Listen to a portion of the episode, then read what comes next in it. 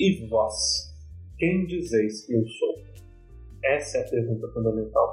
Para aqueles que estão retirados com ele num lugar deserto, que nutrem com ele a intimidade do, do discipulado, essa é a pergunta importante. Afinal, é para eles que caminham com ele, é para eles que Jesus tem que significar alguma coisa e revelar algo da sua própria pessoa. Olá, paz e bem. Este é o Reflexões do Evangelho, um podcast dos franciscanos capuchinhos de Minas Gerais. Olá, paz e bem. Seja muito bem-vindo ao Reflexões do Evangelho. Eu sou Igor Marcelo, assessor de comunicação dos Frades Capuchinhos de Minas Gerais. E eu sou Frei João Júnior, frade da província de Minas Gerais. E eu, Frei André, faço parte dessa fraternidade junto com o Frei João Júnior. E juntos vamos apresentar a você o Reflexões do Evangelho, o nosso podcast semanal. Toda sexta sai um episódio novo para você, trazendo sempre as reflexões do Evangelho de domingo e festas. Esse é o nosso 31 episódio, o Evangelho do 12 domingo do tempo comum do ano C. E o texto é Lucas 9, dos versículos 18 a 24. O Evangelho de Lucas tem duas grandes partes.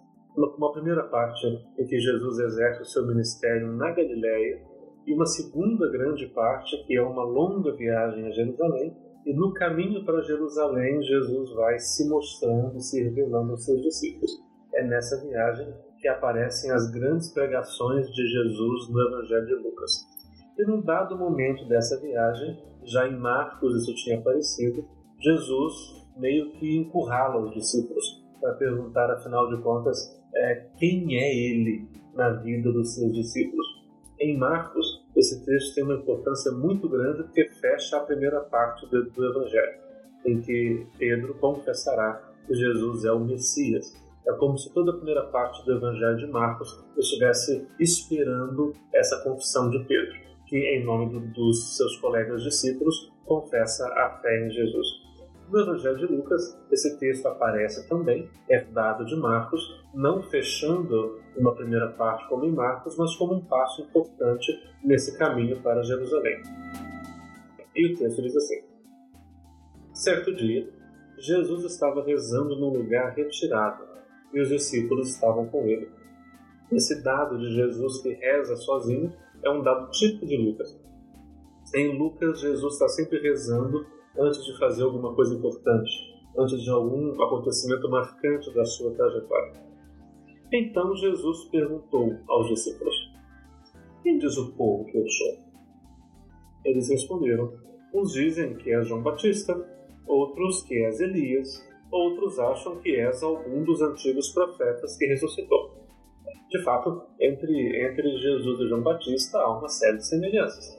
E para quem escuta de longe, poderia até se confundir entre as pregações e os ensinamentos dessas duas grandes personagens. Mas para quem o acompanha de perto, é, essa diferença é notável. Afinal de contas, a pregação de João Batista caminha por um lado e a pregação de Jesus caminha por outro, ainda que tenha semelhanças. Confundido com Elias também não está mal. Afinal de contas, Elias não é apenas um profeta do povo, mas é o grande profeta da história do antigo Israel. Ele é como que o arquétipo de todos aqueles que serão profetas depois dele. Jesus tem de fato características proféticas nos evangelhos, embora não seja propriamente um profeta nos moldes do Antigo Testamento.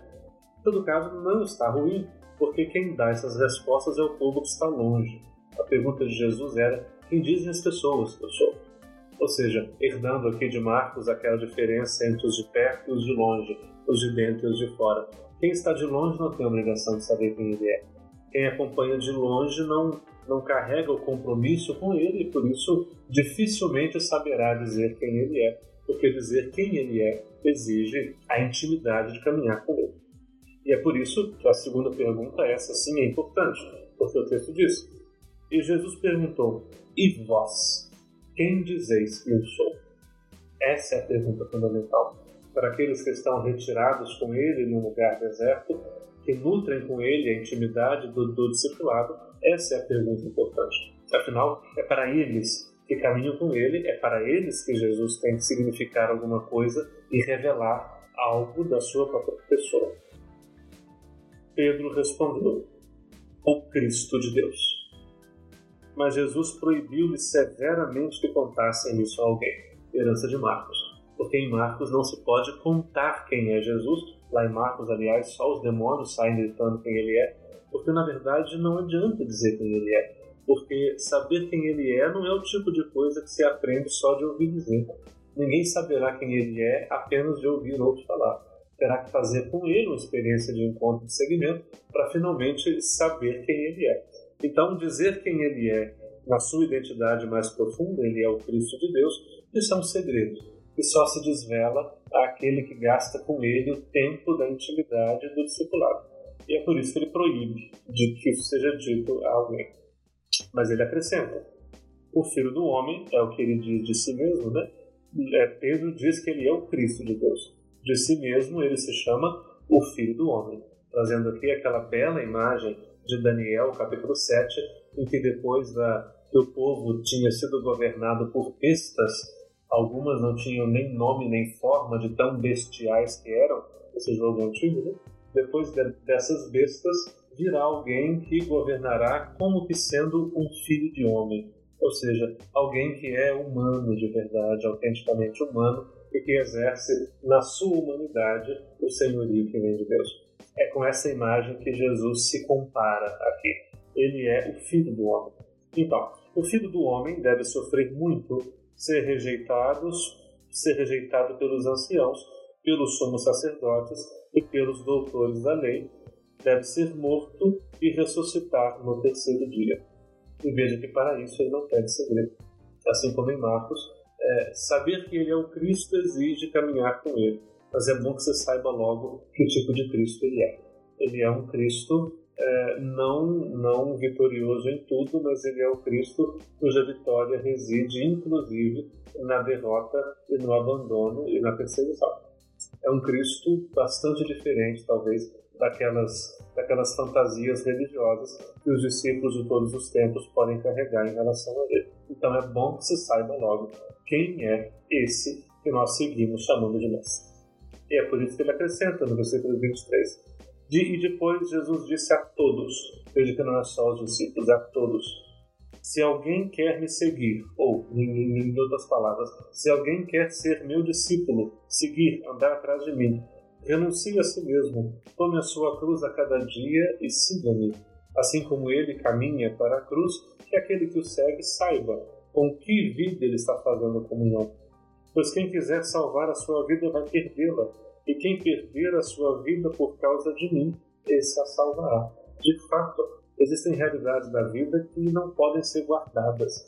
A vida é feita não para ser guardada, não engaiolada, não, não prendida na segurança de si mesmo e para si mesma, mas a vida é feita para ser gasta. A vida é feita para ser entregue.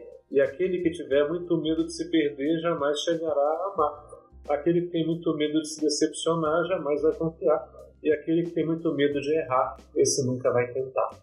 Tem coisa na vida que não pode ser guardada: o amor, a esperança, a compaixão, a decisão, é, a coragem de caminhar. Isso é feito para ser arriscado. Isso é feito para ser para ser perdido. Porque tem coisas que é assim: o tempo perdido é que se transforma em amor ganhado a esperança dedicada é que se transforma em realização alcançada, e é o risco vivido que pode se transformar em satisfação verdadeira. Nesse sentido, se pode compreender que aquele que tem muito medo e guarda a vida, esse termina por perdê-la, enquanto aquele que não tem medo de perdê-la, mas que a entrega com, com confiança, esse na verdade a ganha para sempre. E possamos nós também hoje nos fazer essa pergunta que Jesus faz aos seus discípulos: E vós, quem dizeis que eu sou? E possamos nós também nos perguntar com seriedade: afinal de contas, o que ele tem sido para mim? Que tipo de presença e de convite ele tem feito a mim? Que tipo de inspiração ele tem despertado em minha vida? Sabendo que a inspiração que vem dele para Lucas e para Mateus também, para Marcos também, é esta de que a vida não é feita para ser guardada como quem esconde um tesouro. A vida é feita para ser vivida e gasta com aquilo que a torna cada vez mais digna de ser vivida. E assim nós vamos encerrando o nosso é, 21 primeiro episódio.